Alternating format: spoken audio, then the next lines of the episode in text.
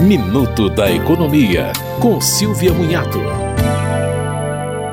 Caiu na malha fina da Receita Federal? Bem, se você já consultou as pendências na plataforma Meu Imposto de Renda e acha que não há o que ser retificado, deve aguardar uma intimação fiscal. Normalmente ela só é emitida a partir do ano seguinte, mas a partir do dia 2 de janeiro é possível verificar se há a possibilidade de antecipar a entrega de documentos de maneira virtual.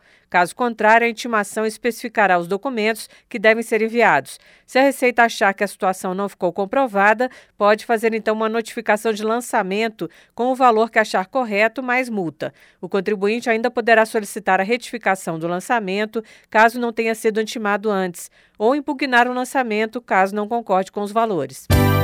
Você ouviu Minuto da Economia, com Silvia Munhato.